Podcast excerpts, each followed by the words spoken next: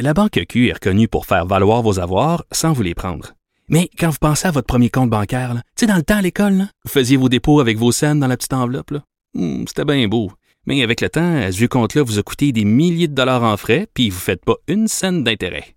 Avec la Banque Q, vous obtenez des intérêts élevés et aucun frais sur vos services bancaires courants. Autrement dit, ça fait pas mal plus de scènes dans votre enveloppe, ça. Banque Q. Faites valoir vos avoirs. Visitez banqueq.ca pour en savoir plus. Pendant que votre attention est centrée sur cette voix qui vous parle ici, ou encore là, tout près ici, très loin là-bas, ou même très, très loin. Celle de Desjardins Entreprises est centrée sur plus de 400 000 entreprises partout autour de vous. Depuis plus de 120 ans, nos équipes dédiées accompagnent les entrepreneurs d'ici à chaque étape pour qu'ils puissent rester centrés sur ce qui compte, la croissance de leur entreprise. Intègre et juste. Sous Isabelle Maréchal se cache peut-être une super-héros.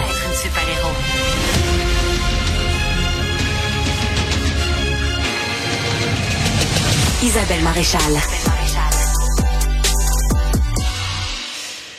La première neige amène toujours son lot de sorties de route et là, c'est pas par dizaines que ça s'est passé cette année au Québec. Selon la Sûreté du Québec, c'était des centaines de véhicules qui ont pris le champ parce que euh, souvent pas de pneus d'hiver, euh, pas donc euh, de de conduite sécuritaire adaptée à cette condition hivernale qu'il faut quand même se l'avouer. Je sais pas si vous avez remarqué mais l'hiver ça, c'est comme les impôts. Ça, c'est comme une des fatalités qui nous revient régulièrement chaque année. Hein? Faut faire son rapport d'impôt. Et chaque année, l'hiver nous tombe dessus. Fait qu'à un moment donné, il va falloir comprendre ça, l'intégrer, puis surtout l'intégrer dans notre conduite. Je veux absolument qu'on en parle avec un pilote automobile. Euh, Bertrand Godin est avec moi. Il est aussi instructeur à l'École nationale de police du Québec à Nicolette. Bonjour Bertrand. Bonjour Isabelle, moi j'aime mieux la conduite hivernale que de faire le rapport d'impôt. Oui, c'est sûr. Ça fait moins mal, c'est ça. Quand on sait se conduire, bien sûr. Écoute, es-tu découragé, Bertrand, de voir le nombre de gens qui... C'est comme si il faudrait qu'on change de cerveau, tu sais, quand on est au volant, puis se mettre sur notre cerveau d'hiver parce qu'on dirait qu'on on s'est on s'est on s'est pas préparé mentalement à la venue de la saison froide. Ben, c'est tellement vrai parce qu'on a pris des habitudes. L'été, il y a de l'adhérence, il y a une bonne visibilité, mm. tout va bien. Et puis là, tout d'un coup, ça nous tombe dessus. Et puis là, ben, les gens perdent un peu la conscience de ce qu'une voiture est capable de faire dans certaines conditions. Et, et ça, c'est tellement varié. Et c'est la raison pour laquelle, quand je dis que la conduite, c'est des connaissances directement liées au sens de l'observation. Il y a du facteur humain aussi là-dedans. La remise en question, euh, quand je parle de facteur humain, est nécessaire dans la conduite hivernale. Et naturellement, il y a de la technique aussi. Mais quand on parle notamment d'observation, euh, d'être conscient de ce que la voiture peut faire, je dis souvent, euh, même si vous n'avez pas eu le temps de mettre vos pneus d'été, d'hiver, que vous êtes en pneus d'été, euh, soyez conscient que, bon, déjà là, ça va pas bien. Euh, à ce moment-là, ça amène un certain respect, d'humilité et garder encore plus de distance. Moi, je dis toujours, faites un test de freinage. Vous voyez, la chaussée commence à être enneigée, personne en arrière, personne en avant. Testez l'adhérence. Là, déjà, vous avez été chercher de l'observation qui va faire en sorte que vous allez garder plus de distance, vous allez être conscient de ce que la voiture peut faire. Et il y a énormément d'accidents causés par, justement, on n'a pas adapté la distance, la vitesse, euh, tous ces éléments-là. Et plus tu conduis euh, avec fluidité et souplesse, mais plus tu es capable de gérer ces choses-là. Mais, malheureusement, Bertrand Godin, il faut le dire aussi, les cours de conduite au Québec sont pas adaptés non plus euh, pour euh, que pour faire de nous des, des bons conducteurs. Tu si tu fais ton cours de conduite l'été, là, t'arrives l'hiver, t'as jamais conduit euh, l'hiver, puis on t'a peu expliqué comment contrôler ça. Euh, il faut prendre des cours de conduite privée. À la rigueur, il y a des mhm. cours de conduite hivernale qui se donnent. Euh, toi, t'en donnes à l'école de police des cours de conduite et surtout du, comportement à adopter quand on est au volant. T'en donnes aux, futurs policiers. Qu'est-ce que tu leur dis quand l'hiver arrive? Ben, c'est simple. Euh, de, surtout de ne pas avoir de conduite réactive. Donc, euh, analyser la chaussée.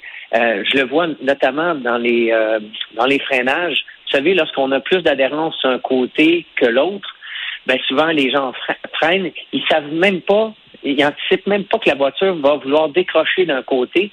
Et là, à ce moment-là, ben, euh, on voit que tous les aspects dynamiques ne sont pas appris. Euh, donc, c'est pourquoi que on, on, on, forme les policiers à cette connaissance dynamique-là que les gens ne savent pas. Souvent, les gens vont rester dans le centre de leur voie, les quatre roues sur de la glace, alors que s'ils se décalent des fois la largeur d'un pneu, d'être capable de reconnaître ce que la chaussée vous donne, parce que ce sera mm-hmm. toujours la voiture dans l'environnement qui va vous donner une performance. Et vous savez quoi?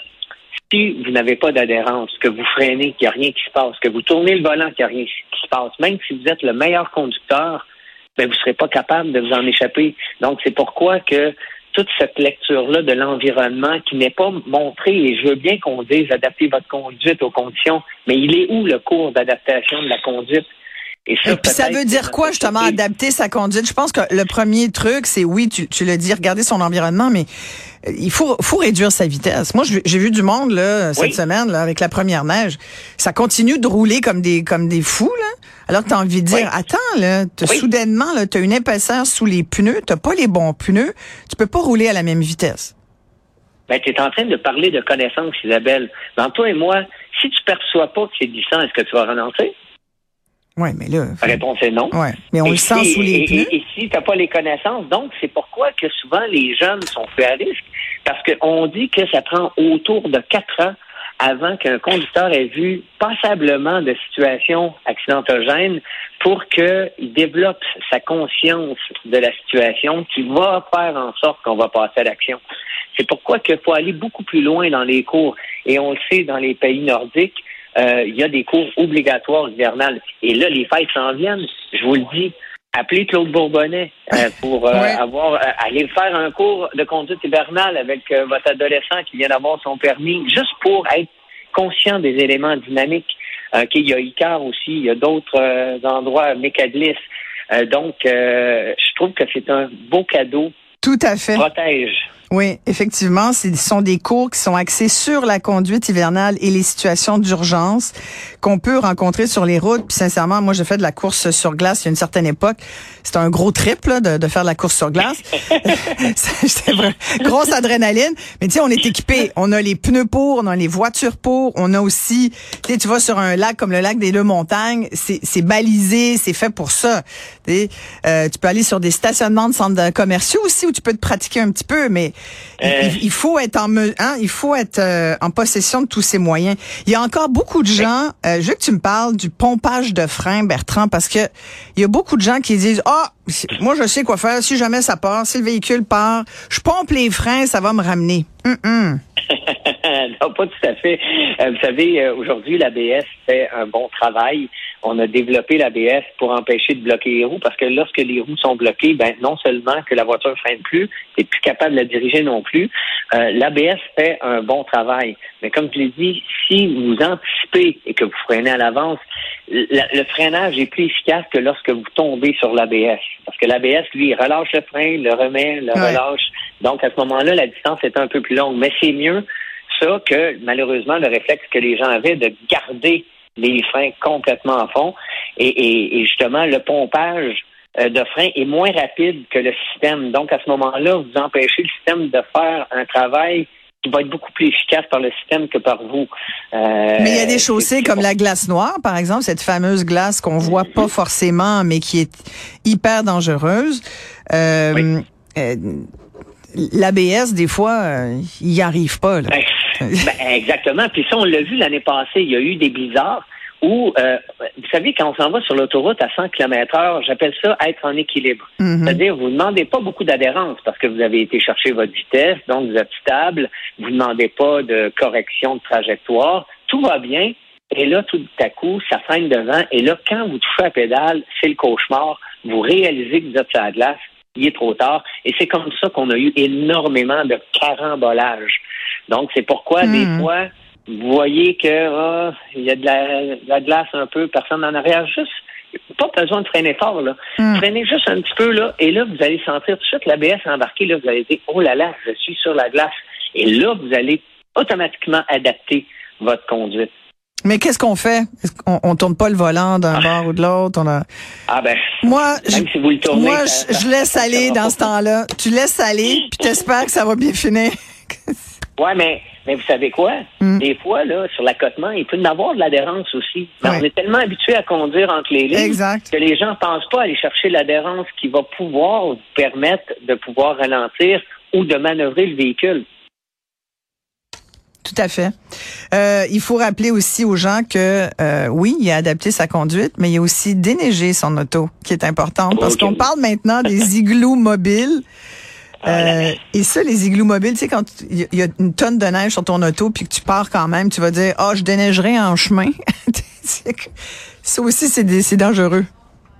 Ben, tout à fait. Parce Et que, interdit d'ailleurs, la- passible d'une amende. Je comprends donc.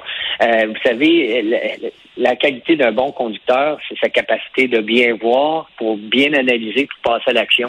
Euh, Lorsqu'on part et qu'on n'a aucune visibilité et qu'on est un igloo mobile, euh, c'est inconcevable. C'est déjà la preuve qu'on n'est pas nécessairement motivé à, à vouloir voir autour de soi. Donc, oui, déneiger votre véhicule, ça, c'est c'est la base de la Hmm. conduite. Puis on rappelle que pour les gens qui n'ont pas une conduite euh, adaptée, il y a des amendes de 60 dollars plus les frais. C'est deux points d'inaptitude. Les pneus d'hiver sont obligatoires du 1er décembre au 15 mars inclusivement. Et euh, il faut toujours avoir aussi une trousse euh, d'urgence dans son véhicule euh, parce qu'on sait jamais ce qui peut se passer. On a eu des situations extrêmement dramatiques au Québec là, où des fois tu es coincé et, euh, et ça peut mal finir. Là. Oui, et non seulement il y a le billet de contravention, mais il y a aussi la facture du remorqueur. Parce que Oui, c'est ça. Ouais. vous êtes dans Hey. le décor, donc c'est... Bertrand, un tout petit mot comme ambassadeur procure. Oh là là, oui, ben écoutez... Parce que là, le mois, sortez le mois, le mois de novembre, c'est novembre, bien sûr, et pour euh, pour la cause, dont je, je suis ambassadrice également de la cause Procure, mais toi, tu es engagée euh, depuis très longtemps avec Procure. Ben, c'est, c'est grâce à mon ami Jean Pagé qui malheureusement en est décédé du cancer de la prostate. Mais euh, euh, vous savez, la meilleure façon de le détecter, c'est, c'est, c'est justement c'est, c'est la prévention, c'est demander à votre médecin de faire un test dans le prise de sang des gens partant. Et puis, euh, si jamais pour ceux qui ont des diagnostics, parce qu'il y a 12 hommes à chaque jour qui ont un diagnostic du cancer de la prostate, Ouais. Rappelez que Procure, il y a une ligne 7 jours sur 7 où vous allez avoir toute l'information.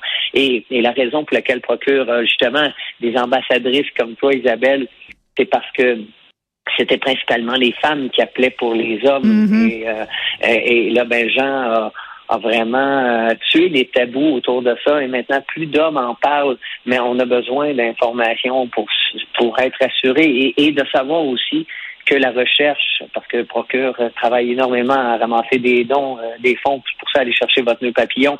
Et aujourd'hui, ben, on sauve beaucoup, beaucoup plus d'hommes qu'il y a de cela quelques années et ça continue toujours de progresser.